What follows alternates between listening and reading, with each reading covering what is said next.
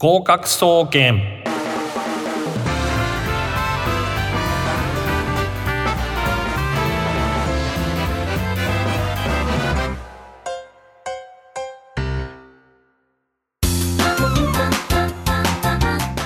皆さんこんばんは。合格総合研究所合格総研の時間になりました。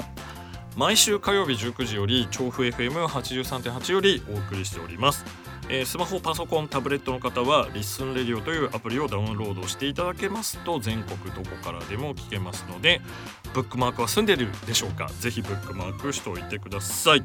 さて本日はですね6月11日です。梅雨の季節ですね。まあ電車に乗ろうとするとまあ、なんですかねおじさんのむわっとした感じの 素敵な匂いがおいにがですねする季節ですけれども、まあ、体調だけは気をつけてくださいね。本当にカレーとか危ないですよね。で、えー、先週ですねスペシャルウィークというお話で、えー、現代文化の大久保聡先生再登場ですけれども、えー、大久保先生こんにちは。こんにちは。そしてですね吉祥寺で、えー、まあ非常に、えー、測定調整販売という三拍子揃った、えー、一生付き合えるお靴を、えー、まあ、えー、売ってくれ、えー、くださる素敵な、えー、靴屋でチーフマネージャーを、えー、務めて、えー、いらっしゃいます、えー、オートフィッツの中村奈穂子さん、えー、こんばんは。はい、こんばんは。ということで今日はですね、えっ、ー、とまあオープニングなんですけれども、はい、あのまあ、お二人特にですね、まあ、大久保先生にはたっぷりこの間語ってもらったんで、はい、えー、と中村さんがどうしてこういう、えー、お仕事に就いたのかなんかを、えー、聞いていきたいと思っております。はい、えー、ということで、えー、ぜひ最後までリスナーの方、えー、番組をお聞きください。それでは合格総研スタートです。達人に聞けこのコーナーは受験関連の専門家や、えー、各方面のプロフェッショナルの方に実際にスタジオにお越しいただいてお話をじっくり伺っていくコーナーです。オープニングで登場していただいたように、えー、今回もですね、えー、河合塾現代文化講師大久保里義先生と吉祥寺の、えー、靴屋さんオートフィッツチーフマネージャーの中村奈穂子さんをお招きしております、えー、よろしくお願いします、はい、よろしくお願いします。でえっ、とですね、えー、先週いろいろ、えー、どのようなお店なのかということやどういうスタイルで、えー、まああの靴屋として、えー、営業を営み、えー、まああのお客様と関わりを持ってるのかみたいな話を中心に伺ったんですけどまあちょっとあの、えー、中村さんは実は大久保先生の紹介で今回来てくださることになったんですけど、はい、非常に華やかな経歴というか多彩な、えー、いろいろな側面があるというお話を伺ってるんですけど。あの靴屋さんになろうと思って生きてきたわけじゃないですよね。いやもう本当に、ね、あの流れ着いたと言っても過言ではない。最初目指していたものっていうのは、はい、あのなんか美美大？そうですね。美大を卒業して、はい、やっぱりあの服飾デザインだったので、はい、やっぱりアパレルの方でずっとっていう思いはスタートラインはありました。あ、はい、でアパレル関係っていうのはこのお仕事の前に少しされてたそうですね。はい。あのやっぱり何年かさせていただいてた結構ハードワークだったいやかなり。はあ。もうかなり。どんな感じだったんですか？えー、っともうコレクションをやってる会社だったので、はい、もう本当にコレクション前になるとまあ 働き方改革なんていうものは関係なく、うん、もう非常に朝から次の日の朝までという日もありあのかなりハイペースで仕事はしていました。アパレルの中で中村さんは、はい、じゃあどのようなお仕事だったんですかね？そのそうですね。アトリエにいたのでじゃあもう本当に作るところとかそうデザインも含めてサポートからまあ本当に下っ端だったので何でもやってましたね。もう何でもやる何でもやってまし、まあ、我々の業界もそうですね。何でもやると、そうですね。休みはいや休みもまあなくはないですけど、でもまあやっぱりコレクション前なんていうとないに等しいですよね。すり減った感じすり減ったしまあもうともかくがむしゃらに走ってる感じで。はい。もうじゃあもう本当にもうプライベートも何もなくそうですね。ずっと四六時中ってやつですね。そうもうその当時の友達とかには、はい、あの馬車馬だねと馬車馬。はい。はい。馬車馬人生だねと。うんずっと。はい。まあそれでまあなんか僕なんかもうん。以前勤めてた時はそういう感じで心ポキって簡単にあの実はグラスハーツなんであのはい。折れてしまうんですけど 折れたりしないものなんですかね？いや実際やっぱり折れたんですよ。折れちゃいましたか、うん、やっぱりはあ。あのずっとものづくりをするっていうことにうん。やっぱり限界を感じてしまって、うんもちろん今でもすごい好きな仕事だしあの尊敬してますけど、うん、はい、でもやっぱりあの途中で何年かしてうん、うん、あちょっと外に出たいなと。あーこれ以外の世界も知りたいと。もっと知りたいっていう気持ちがどんどんどんどん強くなりまして、はい。はい、で一度やっぱりあの辞めますと。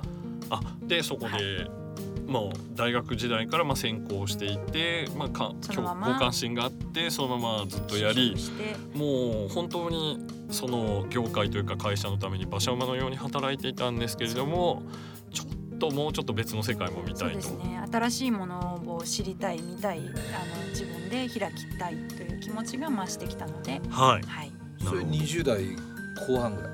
半ばです、ね、半ば。はい半ば。うんうん。半ばぐらいで。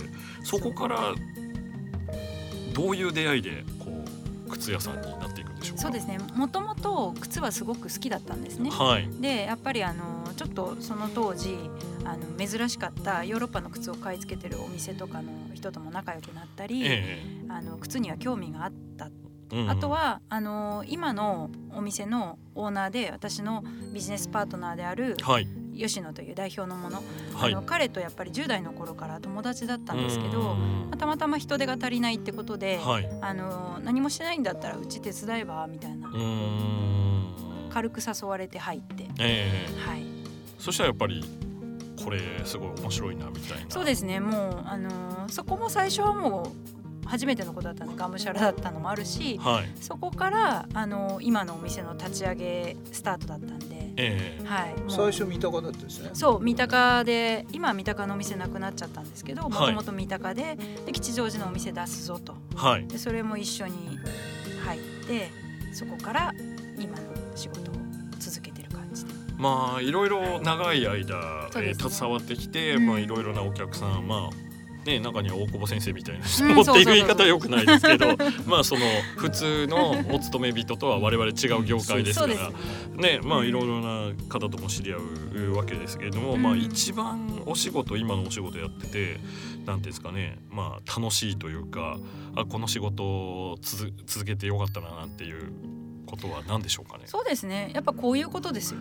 こういうこと。お隣のお隣の。方が はいはい。そうやっぱりなんか人生の付き合いになっていくっていうか。あうーんもう本当いいに。あのうち赤ちゃん歩き始めからやってるので、はい下はい。手するともう赤ちゃんの頃からでもう大人に成人になってる子あもいるし。20年って言えばまあそうですよもね。うすごいい。長いお付き合い。大久保さんもそうだけども、うん。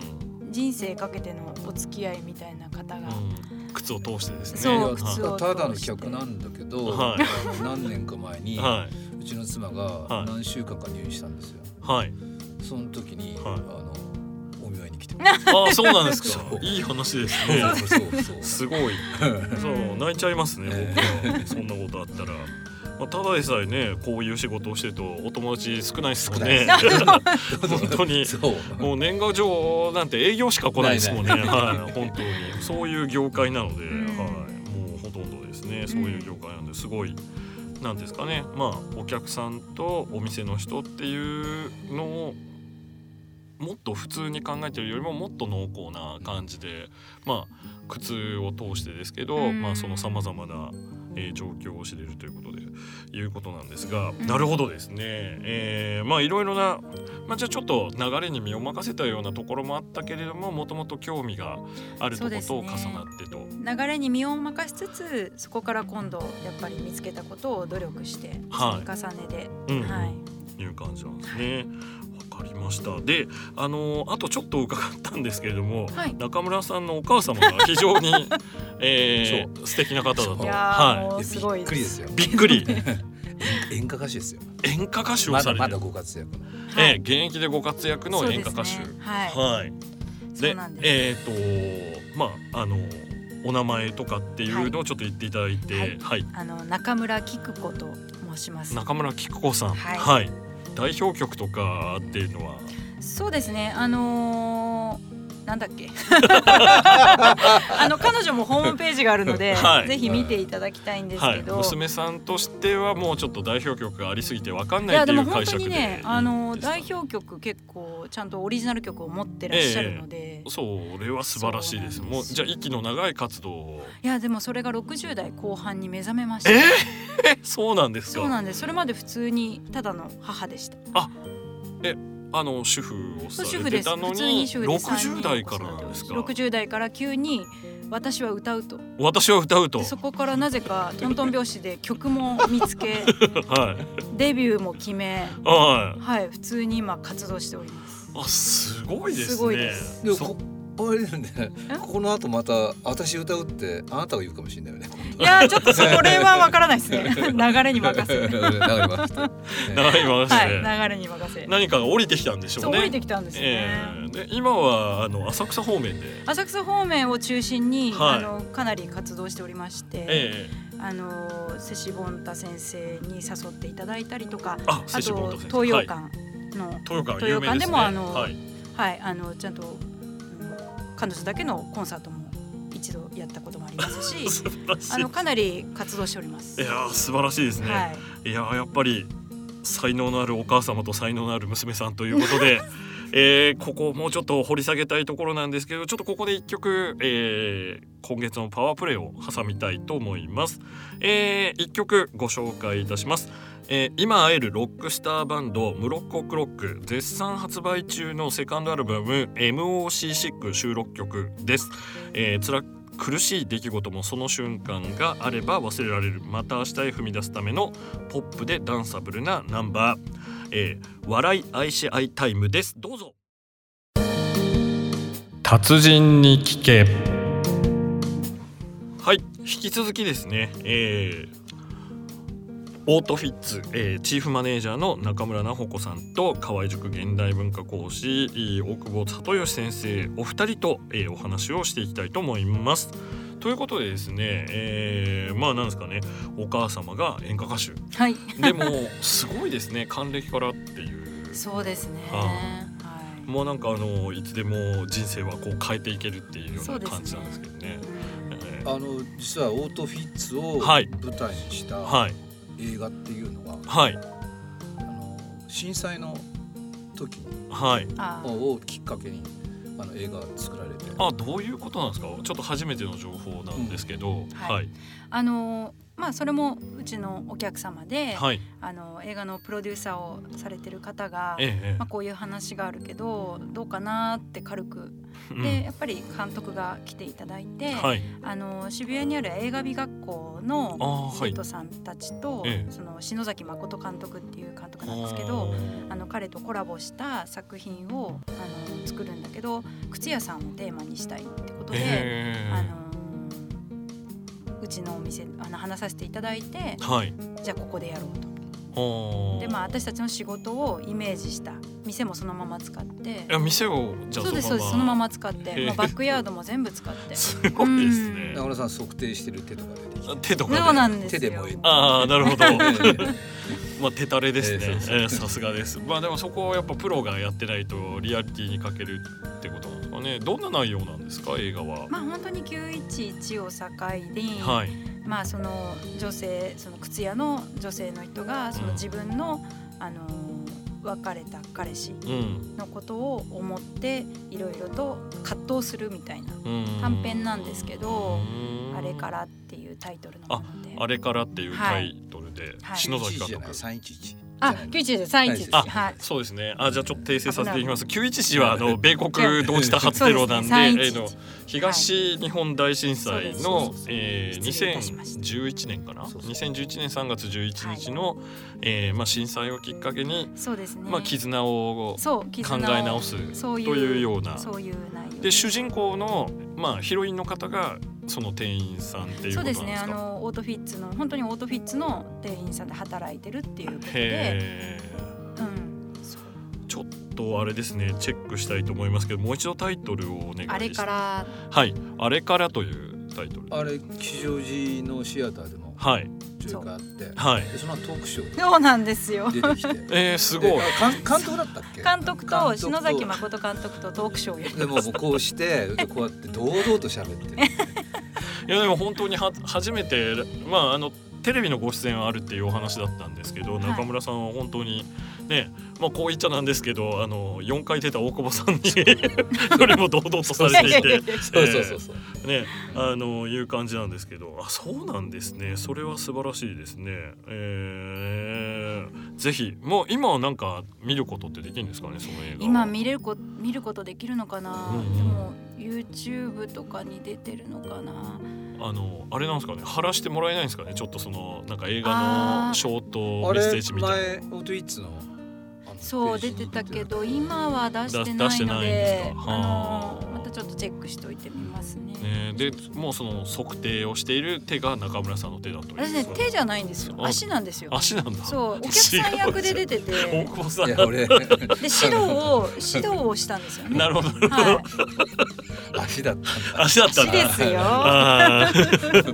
お客様役でちょっとちょっとだけ出てます。あちょっとだけ、お客様役。とりあえず僕と妻は中村ちゃんが一部出てる。それだけそれパーツでパーツでパーツで出てるっていう、まあでもお客さん役だけどまあその実施の指導をそうですね。女優さんとかにされたっていうことなんですね、いやそんな素敵な話は素晴らしいですね。なかなかね、お話にが来たりとかすることもないだろうし。でもそれもやっぱり積み重ねというかご縁ですよね、本当に。でもあの前から来たかったんですけど、はい、あの渡辺さんは、はい、あの学ん大学とか大学に学んでたことは、はい、割と今の仕事にまあ直結してるって直結してるんですか でも僕暗号とかやってたんですよ。えー、そうなんだ。そうだって数数学科だったから最初。そっかそっかそうそうそう全然関係ない。あじゃあじゃあよっぽど伺いたいんですよ。お二人とも、はい、あの学んでたことと今って全然違うじゃないですか。はいはいはい。いやこれ受験生聞いてるでしょ？はいはい。なるほど。そこあのだけど今の仕事とつながるってどうなどうなんですか？大久保さんありがとうございますいつも番組のことをちゃんと考えていただいて。いやいい先生なんですよ大久保さんね。こうそう悪ぶってるけど本当にいい先生です。大久保パイセン。大久保パイセンで、素晴らしいです。そうですね。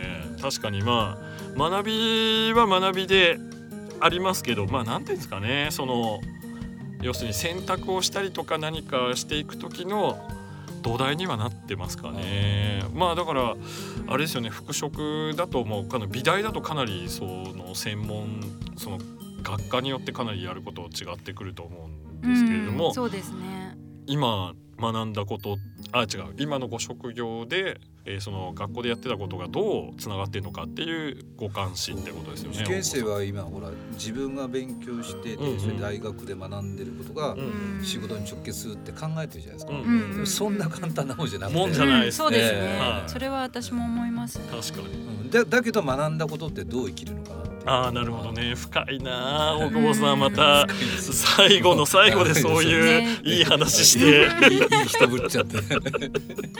いやいい人ぶるなら最後までちゃんといい人ぶらないと。だからそこがいまいち その大久保先生のまあ弱点でもあって。いやいやいやいやいやいやね根がいい人だからまあそうなっちゃうわけですけどね。はい。それはそれはそうとして。どうでしょうどうですか？いやでもあの振り返ってみると、うん、やっぱりどんな失敗でも、うん、どんなことでも全然関係ないことでもやっぱり自分に重ねてきたことなんでいつか何かその引き出しが生きる時って必ずあると思うんですよね。あどんな時に行きましたかね？そうですね。でもやっぱりピンチな時に。ピンチ？ピンチ？ピンチっていうのも変ですけどまあ、はい、買い付けをしてても、はい例えばやっぱりアトリエで仕事してたってことが、うんうん、やっぱりこう作り手側の気持ちっていうものが伝わってくるんですよ。うんね、やっぱりそれは変わらないので。やっぱそこの共感があった時はやっぱり取引なんかもスムーズそうですもんね。あの見つけることができますよね。大切なことっていうのを気づくことができる。やっぱそれはすごく価値なんで。全くつながらないってことは決してない。あなんか僕の方からはですねちょっとあのまあうちの母親も音大だったんですけどあのその美大とか体育大とか音大とかっていうのを選択したきっかけっていうのはもう純粋に好きだからだったってことなんですか、うん、まあ私あのもう亡くなったんですけど、はい、おばがやっぱりフランスにも留学してあのずっと服飾アパレルであの先生もやってた人なんで。でやっぱでも彼女の影響というのは非常に大きくて。じゃあ身近にいるその方の影響おば様の影響が非常に大きくて、ね、ずっとやっぱりそういうものに向かいたいって気持ちはもう本当に物心ついた時からあったんですよ。大久保さんあれですかね。なんかその美学美術学校とかに出向したこととかあります？あの河合塾の本部の美術教育部とか。あの決まりかけてて。消えた。消えた。現代文と英語だとありますもんね。え音音音楽とか美大とか。本当にやることになってたけど潰れちゃったんだ。うん。それはぜひやってほしかったですけど、まあ、なかなかあれですよね。その普通科に行って普通の文系とか理系とかっていうのはそんなになんていうんですかねあの覚悟はいらないと思うんですけどやっぱりある程度こうなんていうのかなその自分の好みとか目標とかがないとちょっとそういう進路っていうのは取り取りにくいのかなと思ってやっぱりじゃあその何ですかね、えーと、あんまり使いたくない言葉ですけどメンター的な目標になるようなあ憧れるような人が身近にいてそれを追いかけていったって感じなんですかね。そうですね憧れる人がいるというより、まあ、ともかく何かその作ったり何かをしたいという思いですかね。うん、思いがなるほど、ということなんですね。わかりました、はい、でちょっと番組の時間も残念ながら迫ってきているので最後にお二人に、えー、何か一言ずつですね。えっ、ー、とまあこれ6月って時点なんですけど受験生とか、えー、リスナーの方にメッセージがあればお願いしたいと思うんですがどうですか大久保先生？あの6月11日、はい。でしょ、はい、あのまた5月の末に年食ったんですよ。はいはい。おめでとうございます。はい。あのさらに僕も頑張っていきますんで。はい。で僕受験生にいつも言ってるのは、はい、7月10日までで全て決まるってい いねいい、そう、それ真理ですよ。うん本当に夏前で全部決まっちゃう。浪人はね。軸をちゃんと作らないとっていうことで、ぜひ頑張ってください。はい。中村さんお願いします。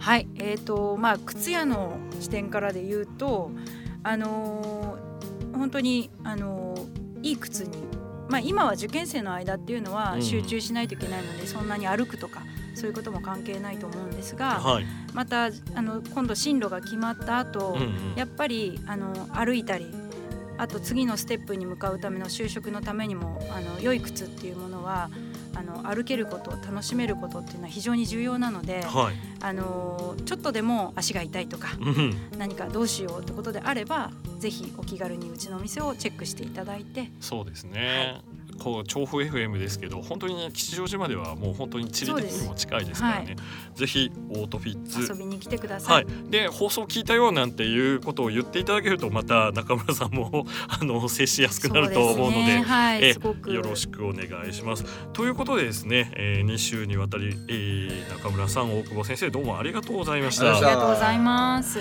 以上達人に聞けのコーナーでした